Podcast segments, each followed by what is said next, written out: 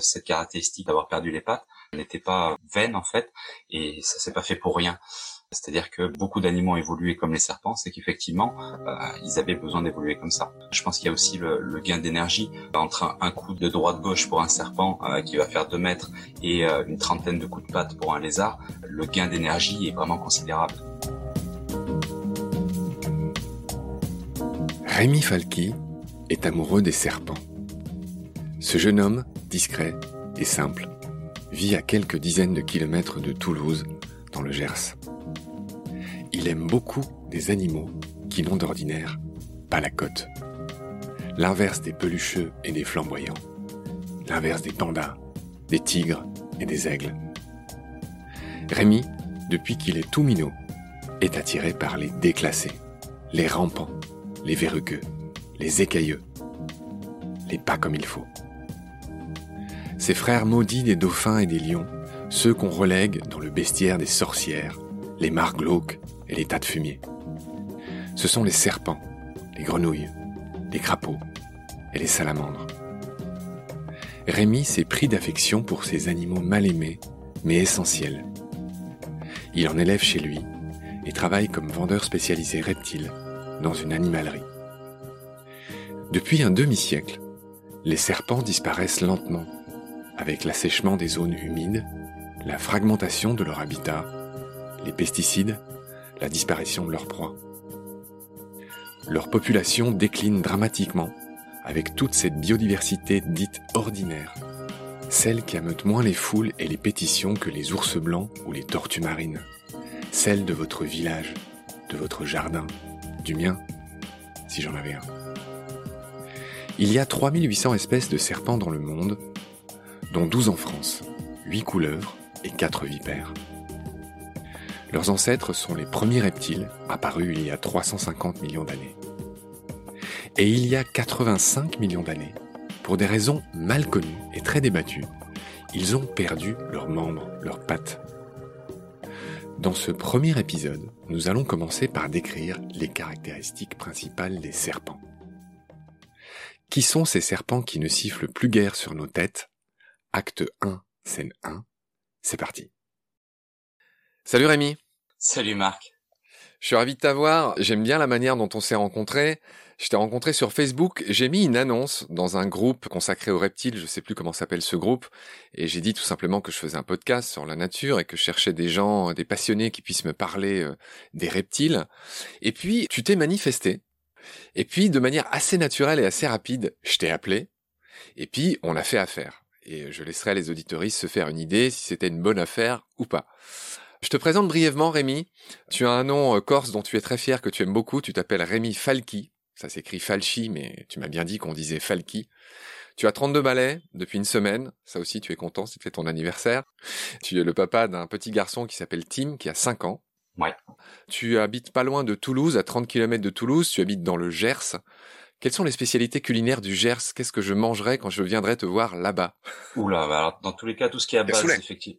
Ah, le cassoulet, effectivement, c'est pas spécifique du Gers. Hein, là, tu vas t'attirer les foudres, mais il va y avoir plutôt tout ce qui est à base de volaille, etc. Donc tout ce qui est canard, donc le foie gras, le magret, les choses comme ça. Là, effectivement, on est bon dans le Gers. Hein. J'essaye de pas être trop con, mais je crois que je boycotte de plus en plus tout ce qui est euh, foie gras. Euh, bon, au moins ce qui est foie gras. bien raison. J'ai failli dire une bêtise. Le reste, ça va, mais alors le foie gras, bien que j'adore, hein, j'essaye de plus en manger. Bref, trêve de militantisme. Je finis ta bio vite fait. Ton boulot, c'est d'être vendeur dans une animalerie et tu es au rayon reptile. Ça m'intrigue. Je voulais savoir en gros comment se passe ce métier. Comment tu as eu envie de faire ça, vendeur dans une animalerie? Alors, vendeur dans une animalerie, en fait, c'est plutôt par la force des choses, parce qu'en fait, dès qu'on aime les animaux, entre guillemets, on n'a pas non plus euh, un débouché énorme en termes de métier. C'est soit on va travailler dans des parcs zoologiques, où là, les places sont assez comptées, soit on va travailler dans le monde de la vente, c'est ce que je fais actuellement, bah, soit c'est à peu près tout. Après, il y a d'autres petits métiers, mais c'est tellement des petits métiers de niche que ceux qui ont leur place la gardent. Donc, c'est pas forcément évident. J'ai toujours eu des facilités dans le monde de la vente. Et effectivement, les animaux et la vente se sont concordés pour en faire mon métier. Mais c'est à peu près tout. Hein. Notre sujet du jour, cher Rémi, ce sont les serpents. Des animaux que j'adore, que tu adores aussi. Je crois que tu en élèves chez toi. J'ai prévu de venir te voir et on en parlera. Parle-moi un peu de ce que tu fais chez toi pour commencer. Tu élèves quoi chez toi? Il n'y a rien d'exceptionnel, j'ai que des petites, on va dire les couleuvres euh, basiques. Moi j'ai commencé avec ces couleuvres-là euh, il y a une quinzaine, vingtaine d'années, et je suis toujours plus ou moins resté là-dessus parce que j'adore ça et que bah je sais pas, un petit retour aux sources à un moment. J'ai jamais été passionné à tout ce qui était venimeux, tout ce qui était dangereux, etc. Ça m'a jamais passionné et je m'en réjouis parce que quand je vois la difficulté de mes collègues pour avoir des autorisations, pour obtenir des animaux et le stress que ça implique d'avoir du venimeux chez soi, je suis vraiment ravi d'avoir que quelques couleuvres, quelques lézards et quelques petits animaux comme ça, faciles à élever et qui n'ont pas de contraintes euh, spécifiques, on va dire. D'accord. Alors, comme j'ai dit, on va aujourd'hui parler des serpents. C'est devenu quasiment rituel. Je vais commencer par parler d'étymologie. Le mot serpent vient du latin serpens, qui signifie ce qui se traîne. C'est ça. Donc jusque-là, pas de surprise. En grec, j'ai eu la surprise d'apprendre que le serpent se dit euh, herpo, et ça a donné son nom à la science des reptiles, qui est l'herpétologie. C'est ça. Voilà. Reptile qui n'est d'ailleurs plus un nom officiel de la science, même si tout le monde aujourd'hui, dans le langage populaire, tout le monde voit ce que c'est les reptiles, hein, c'est ce qu'il y a des écailles, grosso modo, eh bien reptile n'est plus un mot qui est utilisé par les scientifiques. C'est des histoires de génétique et d'espèces qui font que voilà, ce mot n'est plus pertinent aujourd'hui. Ce qu'on appelait les reptiles euh, autrefois se subdivise en quatre grandes catégories. Hein. Il y a les crocodiliens d'une part, il y a les squamates d'autre part, donc les squamates, et on voit euh, cette euh, étymologie squamé, squam, desquamé, etc. C'est ce qu'il y a des écailles. Et donc c'est les serpents et les lézards, les squamates. Hein. Et il y a aussi les tortues, leur nom scientifique c'est les chéloniens. Et puis il y a un ordre à part qui est très peu connu, qui s'appelle les rhincocéphales. Et en fait c'est des espèces de descendants directs des dinosaures. De loin on dirait une sorte de gros lézard. Il me semble que l'exemple type c'est le Tuatera. On va pas en parler aujourd'hui, mais les rhincocéphales forment un ordre à part. Très très spécifique même au niveau du mode de vie. Oui, ils ont deux trois attributs bizarres, notamment un œil pinéal oui, euh, bon après il y en a beaucoup qui ont cet attribut-là, mais euh, pas aussi prononcé effectivement et surtout pas aussi fonctionnel. Là, je vois que j'ai vraiment eu euh, de la chance de tomber sur un client comme toi parce que parler à ce stade de l'œil pinéal du tuatera des rhincocéphales, là, je pensais pas qu'on le ferait aujourd'hui et bravo pour ça, sachant que tu savais pas que j'allais parler de ça. Bref, on en revient à notre ordre des squamates. Donc, je l'ai dit, les squamates rassemblent les serpents, qui s'appellent aussi les ophidiens, et les lézards, qui s'appellent aussi les sauriens. Donc les serpents, clairement, c'est un sous-ordre de cet ordre des squamates. Pardon pour cette longue introduction, je parle aussi un peu pour les scientifiques, pour les enfants qui nous écoutent. Il y a à peu près 3800 espèces de serpents dans le monde. En France, alors j'ai lu qu'on en avait que 13. 4 espèces de vipères, 4 espèces de couleuvres. Je veux bien que tu nous dises les espèces de serpents qu'on trouve en France, vite fait. En termes de vipère, on va avoir la vipère péliade, vipère virginiste, vipère aspic, bien entendu, vipère berus. En couleuvre, on va avoir bah, la couleuvre de Montpellier, couleuvre d'Esculape, coronel, euh, girondine, lys. Qu'est-ce qu'on va avoir? Les natrix aussi, les couleuvres vipérines, pardon, couleuvres à collier. Tu as été assez complet. Sur les 3800 espèces de serpents, il y en a environ 500 qui sont venimeuses 550. Plus de 500 qui sont venimeuses, ça n'arrange pas la réputation des serpents qui ont déjà une assez mauvaise réputation au village. Hein. C'est ça. Sans prétention, euh, comme dirait Brassens, on les aime pas beaucoup les serpents. Hein. On les accuse d'être froids, gluants. Enfin, il y a beaucoup de choses fausses. On y reviendra avec toi. Voilà. L'espèce principale, enfin la plus répandue dans le monde, ce sont les couleuvres, les colubridés. Il y aurait 2500 espèces de couleuvres. Enfin, en gros, il y a plus des deux tiers, voire les trois quarts des espèces de serpents. Bah, bah, ce sont des couleuvres. C'est ça. Dont la caractéristique euh, principale, c'est de justement de ne pas avoir de crochet venimeux. il y a des exceptions, bien sûr, notamment notre couleuvre de Montpellier. On y reviendra.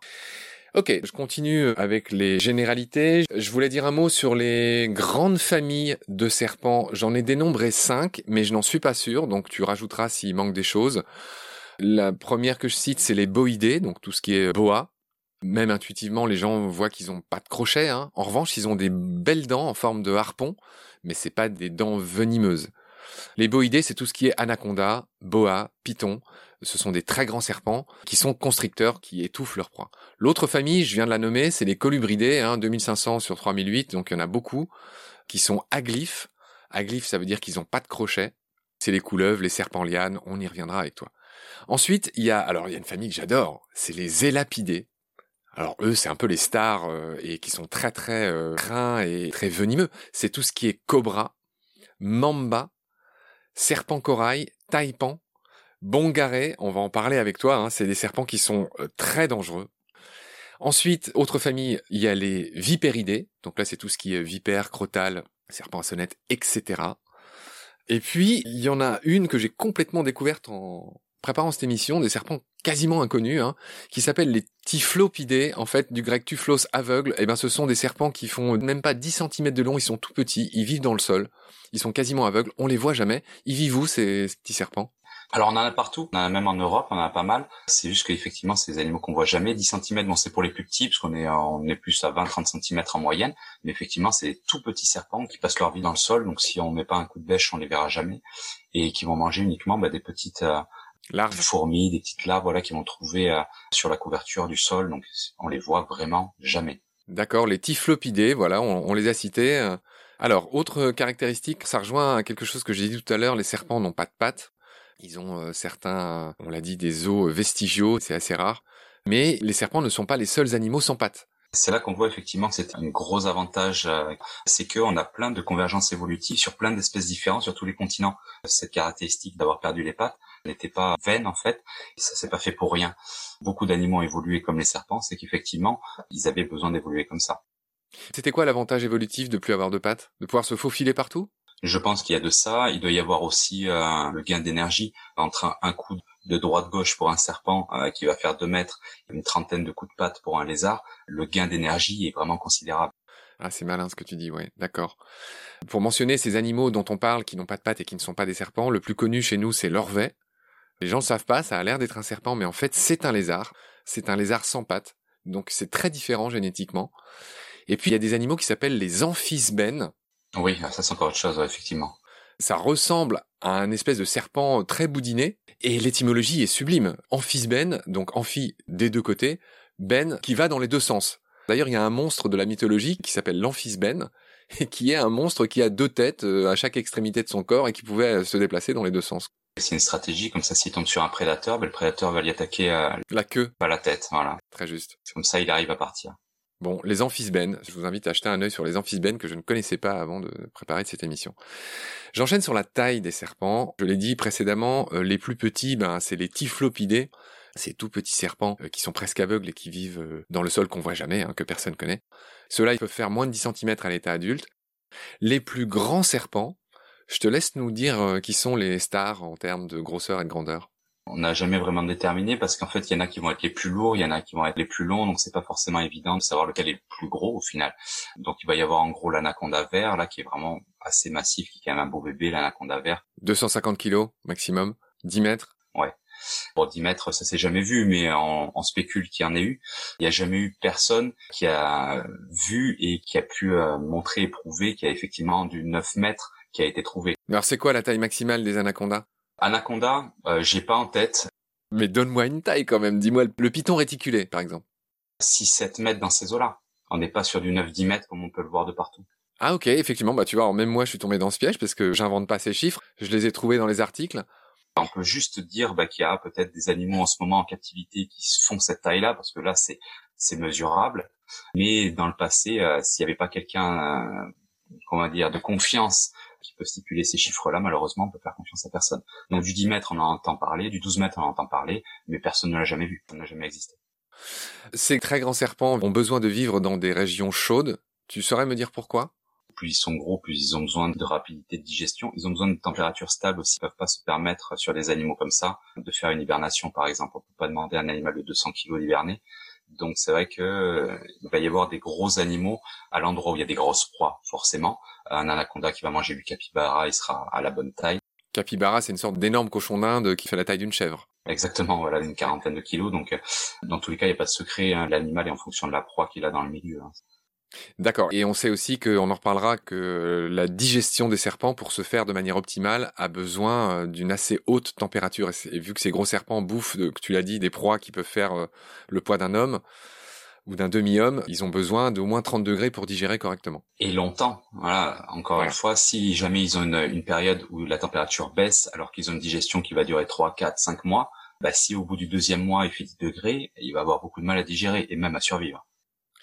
Très bien. Je voudrais qu'on parle un peu de la section des serpents. C'est-à-dire la plupart des serpents, de manière intuitive, on a envie de dire qu'ils sont cylindriques. Je mentionne qu'il y a des serpents qui sont plutôt aplatis et des serpents comme les serpents euh, arboricoles qui sont plutôt aplatis latéralement. Et l'utilité, là, pour le coup, j'ai l'impression de la comprendre, c'est qu'ils peuvent plus facilement s'accrocher, s'enrouler autour des branches dès lors qu'ils sont aplatis latéralement pour choper euh, les branches. Et c'est aussi le cas des serpents marins dont la queue est un gouvernail aplati. Ça, tu me le confirmes. Sans problème. Bon voilà, ça c'était juste pour parler de la section qui dépend, on va dire, sans trop se mouiller, du mode de vie. Autre chose qui dépend du mode de vie chez les serpents, c'est la taille. De manière extrêmement globale, et tu vas affiner ce que je dis, les serpents arboricoles sont plutôt très longs, et les serpents fouisseurs sont plutôt courts. Oui, donc oui, effectivement, bon, ça s'explique tout simplement qu'ils ont besoin d'une grande agilité dans les branches. Il y a aussi ce côté mimétisme un boudin dans une branche sera plus facilement repérable qu'un long serpent qui ressemble à la même branche. Donc il y a effectivement euh, ce genre de choses qui sont très importantes pour eux. Je vais l'enchaîner sur euh, les vertèbres. Alors on se doute que les serpents ont beaucoup de vertèbres. Hein. On a vu, ils ont pas de pattes, ils ont perdu plein d'eau, ils ont perdu leur ceinture scapulaire, hein, tout ce qui est euh, omoplate, etc. Ils ont plus tout ça. En revanche, ils ont plein de vertèbres. Ils ont entre 160 et 400 vertèbres. C'est chez les boas qu'il y a le plus de vertèbres. C'est bien ça? Oui. Alors j'enchaîne, on était sur les bois, on peut y rester et on l'a déjà mentionné. Bah, les bois pour digérer, il leur faut des températures assez hautes. Hein. On a déjà vu pourquoi, hein, parce que c'est les fameux animaux ectothermes et poikilothermes. Ils dépendent de la température de leur milieu pour vivre. Et dans le cas des bois, en plus, pour pouvoir avaler, ils produisent beaucoup de salive, qui est lubrifiante, qui leur permet d'avaler des grosses choses. Est-ce que tu peux me parler de cette déglutition qui va pas ragoûter euh, nos amis auditeuristes Mais c'est pas grave, on va en parler. Oui, effectivement, il y a le salive. Bon, comme on le sait tous, effectivement, elle va commencer le processus de digestion, mais effectivement, la salive va lubrifier un petit peu tout ça. Mais c'est pas énorme le côté salivant parce que là, tel que tu le décris, les gens vont s'imaginer qu'on va avoir de la salive de partout dès qu'ils vont manger un animal, mais c'est vraiment interne. En fait, ça va l'aider à l'intérieur. Il y a absolument rien qui va sortir, donc c'est quand même quelque chose d'assez propre entre guillemets, quoi. Maintenant, je vais dire ce qui caractérise les serpents. Tout le monde voit qu'un serpent, bah, il a une langue bifide qui est très importante. Tu peux déjà nous dire à quoi sert sa langue? Alors, grosso modo, c'est son nez, en fait. C'est ce qui va substituer à sa vue, qui est très souvent mauvaise. Mais on dit souvent que le serpent a quasiment pas de vue. Or, il y a des serpents qui ont une vue qui est vraiment largement supérieure à la nôtre. Oui, alors euh, bon enchaînement, j'allais dire aussi que voilà, les serpents n'ont pas de paupières, leurs yeux sont perpétuellement ouverts, ce qui a renforcé toute la symbolique qu'il y a derrière les serpents. Je rappelle que le serpent, il est déjà dans la Bible, il est dans plein de cultures, partout, on en parlera à la fin de cette émission. Les yeux des serpents ben, sont sans paupières. Euh, ils sont malgré tout recouverts d'une écaille transparente. Tu me confirmes que quand tu vois des mues de tes serpents, euh, l'œil euh, est recouvert de sa petite écaille. C'est ça, et malheureusement, c'est très souvent dès qu'on a des problèmes de mue sur certaines espèces, on a toujours cette petite lunette lapricornienne qui va rester donc euh, collée sur l'œil, et c'est là où il faut faire attention qu'elle ne reste pas collée. D'où l'intérêt de, de temps en temps de regarder les mues euh, des animaux pour ceux qui en ont. Surtout pas qu'elle reste collée sur l'œil. Autre caractéristique, ils ont un crâne articulé et c'est très utile puisque certains avalent des choses qui sont beaucoup plus euh, énormes que leur diamètre. On, pense notamment à ces serpents qui gobent des œufs et donc ils ont un crâne, contrairement au nôtre, qui est totalement euh, movible. Tu veux en dire un mot? Obligatoirement, effectivement, ils vont avoir cette particularité-là parce qu'ils n'ont pas la faculté de mâcher, contrairement à ce qu'on peut croire. Il y en a pas tant que ça en fait qui vont bah, broyer leur proie en fait. Hein. Euh, la constriction se fait pas sur tous les animaux, donc effectivement, euh, s'ils n'ont pas la capacité d'ouvrir leur bouche assez grande, malheureusement, ils pourront pas manger la plupart de leur proie. Il y a un exemple de python dans lequel on a retrouvé un léopard entier. Et donc on voit bien qu'un léopard c'est beaucoup plus gros que la bouche du python. Bien sûr, bon ça c'est un exemple parmi tant d'autres. On n'a pas trouvé que des léopards. J'enchaîne, les serpents ont perdu leurs pattes au cours de l'évolution. Chez certains serpents, quand on regarde de près, on trouve des os, notamment pelviens, vestigiaux. C'est le cas chez les boïdés, n'est-ce pas? Ouais. Il faut vraiment se l'imaginer parce qu'en fait, c'est des tout petits crochets, tels des petites griffes noires situées bon, au niveau du cloaque. Et effectivement, ils vont s'en servir très souvent pour stimuler les femelles, donc beaucoup plus présents chez les mâles, enfin de manière un petit peu plus euh, prononcée. Ils vont stimuler les femelles en faisant des petites gratouilles comme ça le long du corps. Euh, mais effectivement, il y a ce petit vestige. Par contre, il faut vraiment le savoir que c'est un vestige de patte parce que ça ressemble vraiment à une griffe. Et d'ailleurs, c'est une griffe. Hein. Très bien. Je vais enchaîner sur le mode de locomotion. Donc chacun sait que les serpents rampent, hein, c'est euh, l'étymologie de leur nom, hein, je l'ai dit tout à l'heure, ceux qui se traînent. Et donc forcément, c'est un truc qui plaît pas trop aux gens, hein, ce mode de locomotion apode, pour employer le mot scientifique, c'est-à-dire euh, sans pied, mais qui leur a permis, paradoxalement, on aurait presque envie de les plaindre, les serpents, de devoir ramper pour euh, vivre et survivre, mais ça leur a permis quand même, en fait c'est très efficace, ça leur a permis de conquérir beaucoup de biotopes sous tous les climats, et on trouve des serpents à peu près partout dans le monde, sauf au pôle, évidemment, et en Antarctique où de toute façon il n'y a pas grand-chose. Il me semble d'ailleurs qu'il n'y a pas de serpents non plus en Irlande. Effectivement, en Irlande, en Nouvelle-Zélande, en quelques îles qui finissent en Ande, comme ça. Il doit pas y en avoir des masses en Islande, pardon, tant qu'on y est. En Islande non plus. Tout ce qui est serpent et tout ce qui est reptile de manière générale, s'ils n'ont pas la chaleur, malheureusement pour ce régulier, je pense qu'on va y venir après, s'ils n'ont pas cette capacité-là, voilà, de pouvoir capter un peu de chaleur, ils n'y arriveront pas. Donc euh, s'il n'y a pas de chaleur, il n'y a pas de serpent, il n'y a pas de secret. En effet, les serpents sont des animaux ectothermes par opposition à endothermes. Ça veut dire quoi? Ça veut dire qu'en fait, la chaleur de leur corps ne dépend pas d'eux, elle dépend du milieu dans lequel ils vivent. Et ça, ça s'appelle des animaux ectothermes. Hein, terme, on voit bien que ça a un rapport avec la chaleur. Ectotherme, c'est qu'ils ne produisent pas leur chaleur. Poikilotherme, c'est qu'ils adaptent leur chaleur en fonction de la température euh, du milieu. C'est effectivement les particularités des serpents et des reptiles. Nous, on est endotherme, c'est-à-dire que nous, on est à 37 degrés tout le temps, on produit notre propre chaleur. Les serpents ne la produisent pas, ils sont ectothermes. Pour leur chaleur, ils dépendent, tu l'as dit tout à l'heure, du soleil notamment. Oui. Et poikilotherme, c'est un autre gros mot, ça veut dire qu'en fait, leur chaleur, elle varie avec la température du milieu dans lequel ils vivent. Exact. J'ai lu aussi qu'ils étaient euh, bradymétaboliques. Fou là là, leur métabolisme, c'est le métabolisme de base, on va dire. Il n'y a pas de fioriture dans leur métabolisme comme nous on peut en avoir. Ils n'ont pas de perte d'énergie possible. Voilà. métabolique, j'ai compris que par opposition à homéométabolique comme nous autres, par exemple les hommes ou les mammifères, métabolique, c'est les animaux qui sont capables de se mettre en état de pause, qui est proche de la mort, quand la situation l'exige. Ouais, ultra pragmatique. D'accord, je voudrais enchaîner sur les écailles. Donc qui dit serpent dit écaille forcément. C'est pareil, j'ai appris beaucoup de choses en préparant cette émission. Les écailles peuvent être très différentes d'un serpent à l'autre. J'ai vu notamment qu'il y avait des écailles qui sont carénées, c'est-à-dire qui ont une espèce de ligne sur l'écaille. C'est le cas de nos vipères et de nos couleurs. À l'inverse, il y a des écailles qui sont euh, juste plates, c'est-à-dire qu'il n'y a pas une espèce de ligne de renfort sur euh, comme une carène sur un bateau finalement. J'ai vu que les écailles avaient des formes des dispositions, des usages très différents et que même les écailles ont plein de noms différents. Les écailles ventrales, les écailles labiales qui sont autour de la bouche. J'ai vu qu'il y avait des écailles rostrales, enfin bref. Quand on regarde de près un serpent, et je veux bien que tu nous en dises un mot, toutes les écailles se ressemblent pas. Enfin, il y a des formes différentes.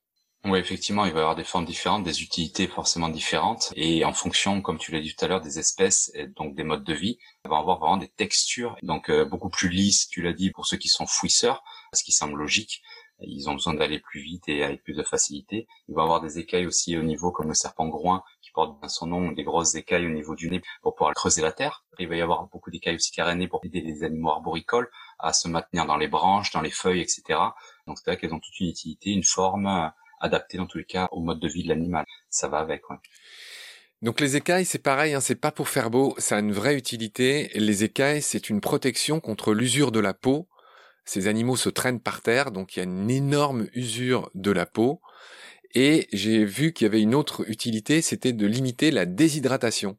Donc je voulais te poser cette question toute simple. Est-ce que tes serpents, ceux que tu as chez toi, tu leur donnes à boire? Alors oui, oui, oui, bien sûr, ils ont besoin de boire. Après, effectivement, euh, au niveau de la déshydratation, le gros de la source hydrique d'un serpent, en fait, ça va être dans la nourriture qu'ils ingèrent. Oui, voilà, parce qu'il y a plein d'animaux qui ne boivent pas ou très peu. Le rapport hydrique vient de ce qu'ils mangent. Donc j'avais pensé que ça pouvait être pareil pour les serpents, mais tu me dis que toi, tu leur donnes une petite gamelle d'eau. Du manière générale, les carnivores ont tendance à boire beaucoup plus. Bon, c'est logique que les herbivores. Pourquoi c'est logique? Parce que les herbivores, ils mangent énormément de végétaux toute la journée. Les végétaux qui sont très souvent à 80-90% composés d'eau. Donc, ils en mangent vraiment tout le temps. Ils ont en fait un, besoin beaucoup plus important de manger des végétaux. Donc, euh, très souvent, les végétariens, les herbivores, etc., vont manger quasiment toute la journée. Donc, ils vont pas ou peu avoir besoin de boire par rapport à un serpent qui va manger une fois par mois. Très bien. Je continue sur les écailles, c'est très intéressant les écailles des serpents. Elles permettent aussi, euh, dans certains cas, de s'accrocher quelque part pour favoriser la locomotion. Il y a certaines couleuvres qui produisent un liquide huileux qui polie leur ventre, ce qui leur permet d'avancer mieux et plus vite. Tu me confirmes que c'est le cas? Oui, nous en France, on a la couleuvre de Montpellier qui fait ça. Ouais, donc c'est. Alors c'est pas tous les serpents. Hein. Les vipères font pas ça, par exemple. Non, il y en a très très peu. Hein. En France, par exemple, il y en a qu'un. Donc euh, non, ça se compte sur les doigts de la main. Il y en a quand même pas beaucoup, mais effectivement, ça se fait. Et ceux qui sont polis comme ça, c'est pour aller plus vite? Euh, c'est ça de manière générale, puis c'est aussi une bonne protection. Il y a aussi une spéculation sur le côté olfactif. Donc euh, on sait que par exemple la couleuvre de Montpellier, c'est un animal qui est très territorial. Donc est-ce qu'en faisant ça, elle n'est pas en train d'établir son territoire quelque part? Ok. Tu as parlé tout à l'heure du serpent à groin. Je veux bien que tu en dises un mot. Pourquoi ça s'appelle un serpent à groin? Qu'est-ce qu'il fait? Bah, il a vraiment voilà au bout du nez une écaille très solide, retroussée donc en forme de groin en fait. Hein. De, de pelle? C'est parce que ça lui sert à creuser? C'est vraiment son but. C'est un serpent qui se trouve assez facilement en thériophilie, un peu moins depuis deux ans. Ceux qui font la thériophilie comprendront pourquoi. Pourquoi? Bah non, je veux bien comprendre pourquoi parce que la loi a changé en fait. Il a de la salive venimeuse, il a des petits crochets au fond de la bouche, et en fait, il a la possibilité d'envenimation. Si bah, il nous mâchouille pendant cinq minutes le doigt, il y a la possibilité qu'il y ait une envenimation très légère, absolument pas mortelle ni dangereuse pour quiconque, mais ce côté envenimation l'a fait passer en animal venimeux, donc interdit depuis deux ans, sous réserve d'avoir un certificat de capacité. Ah, et quand je pense que tu as voulu nous cacher ce petit clin d'œil de spécialiste, mais non, nous on veut tout savoir, on veut comprendre pourquoi c'est plus difficile. C'est vrai que ce serpent, il a cette capacité, donc dès qu'on le met dans un endroit, il est un peu stressé, on va l'embêter, hop, il a un substrat meuble, il va aller avec son nez directement euh, sans servir de pelle. Comme d'habitude, je t'interviewe par Zoom et tu viens de faire un très beau geste avec ta tête et tu as bougé la tête et euh, tu as mimé le serpent à groin qui commençait un trou. Exactement. ok. Je vais passer des écailles aux couleurs. C'est assez logique. Des serpents. J'ai eu la surprise d'apprendre que pas mal de serpents changeaient de couleur au cours de leur vie, d'une part, mais qu'il y en avait qui étaient même capables de changer de couleur dans la même journée. Je veux bien que tu m'en dises un mot. Très souvent, ça s'explique par rapport au fait que dès qu'ils sont juvéniles, ils n'ont pas du tout les mêmes prédateurs que quand ils sont adultes. Très souvent, c'est pour ça. C'est-à-dire que juvéniles vont avoir des couleurs beaucoup moins chatoyantes que adultes, des colorations euh, bah, soit de verdure suivant ce qu'ils vont évoluer, soit très sombres. Et après, il va y avoir vers l'âge de 1, 2, 3 ans, en général, c'est ces âges-là, euh, ce qu'on appelle un changement octogénique. En fait, c'est le changement de coloration de la phase juvénile à la phase adulte. Et là, après, on va avoir des livrets donc plus euh, sur des colorations adultes qui vont être en fonction du type de serpent. Et après, on va avoir effectivement des animaux qui vont changer de coloration dans la journée. Bon, on n'est pas encore au niveau du caméléon. Bon, le caméléon, c'est un mauvais exemple parce qu'il change pas vraiment de couleur, mais ça, c'est encore autre chose.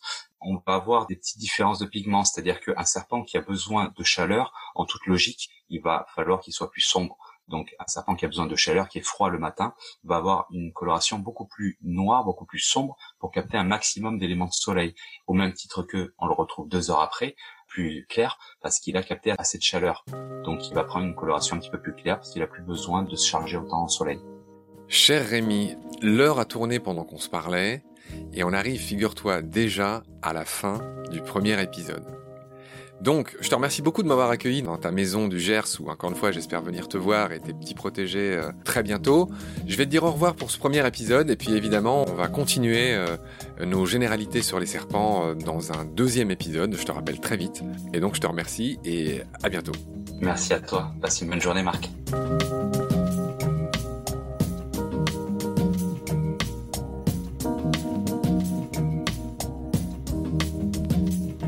C'est la fin de cet épisode. Merci de l'avoir suivi. Merci de partager le lien de Baleine sous Gravillon et de vous abonner si vous avez aimé. Des étoiles et des avis sont la meilleure manière de nous aider. Si à tout hasard vous écoutez l'émission sur Apple Podcast, c'est-à-dire sur iPhone, ces avis anonymes, rédigés en quelques secondes, sont très importants. Au-delà de la gloriole, ils nous permettent en effet d'être plus avantageusement suggérés dans les moteurs de recherche. Nous n'avons qu'une trentaine d'avis pour l'instant, alors que vous êtes des milliers à nous écouter chaque semaine. Je prie humblement les auditorices de prendre ces 20 secondes pour ce petit coup de pouce. Grand merci par avance. Celles et ceux qui le souhaitent peuvent aussi nous aider en faisant un don, même minime, sur le site Tipeee. Je refuse de faire de la pub pour préserver notre indépendance et votre confort d'écoute. Mais ce podcast indépendant est fait sans aucune aide. Il n'est pas monétisable et j'y consacre 200% de mon temps. En attendant de trouver un partenaire auquel je lance un appel, Et avant de devoir bientôt arrêter Baleine sous Gravillon, faute de financement, je remercie du fond du cœur les abonnés et les futurs partenaires qui peuvent nous aider.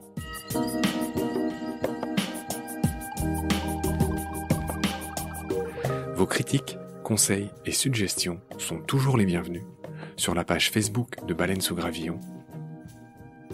Je remercie aussi tous les photographes animaliers qui viennent chaque semaine en toute simplicité, en toute générosité, partager leurs sublimes photos sur la page de Baleine sous Gravillon. Je remercie enfin mes équipiers pour leur aide précieuse. Sans oublier Félix Labande, l'auteur sud-africain de la chanson du générique. Je vous retrouve très vite pour un nouvel épisode. Et d'ici là, prenez soin de vous et de ce qu'il y a autour de vous. Merci. À bientôt.